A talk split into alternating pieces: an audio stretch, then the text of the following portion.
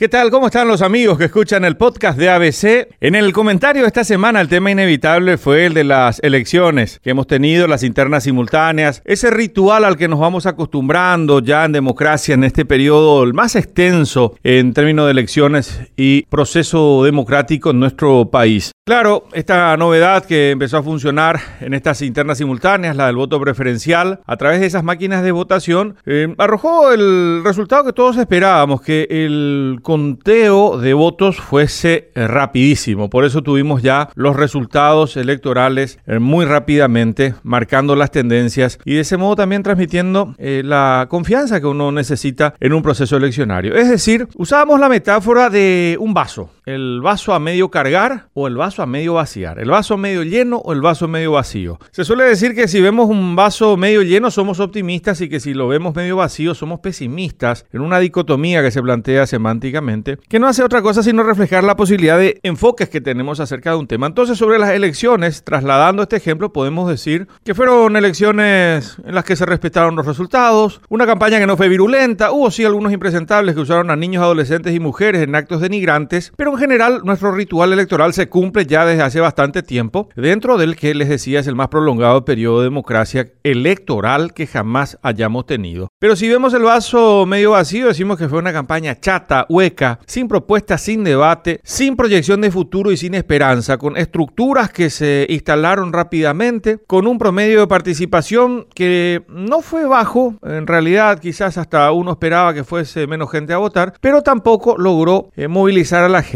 por varios factores, la pandemia, el Día del Padre, temperaturas más bajas y sobre todo un desencanto hacia las propuestas políticas en estos últimos años. Una de las claves quizás pueda estar en la cantidad de votos blancos que hubo, por ejemplo, en el Partido Liberal Radical Auténtico de gente que fue a votar, que llegó hasta un local y que tomó la decisión de no votar por nadie, en un mensaje que puede ser interpretado perfectamente como un mensaje de protesta. Más allá de eso, hay que decir que las elecciones nos dejaron ese ritual al que saludablemente nos fuimos acostumbrando, un ritual de gente que va, que participa, que expresa su preferencia electoral y el resultado que mayormente se respeta. Pero Queda la otra deuda, la gran deuda, la de dotar a esta democracia electoral de un contenido real que la transforme lo que es en este momento una cáscara de rituales que se vienen cumpliendo con regularidad en algo que esté lleno de contenido y de condiciones que permiten a mejorar, que ayuden a mejorar la calidad de vida de los ciudadanos. Caso contrario, seguiremos hablando de nuestra democracia como una democracia esencialmente electoral. Hasta la próxima semana.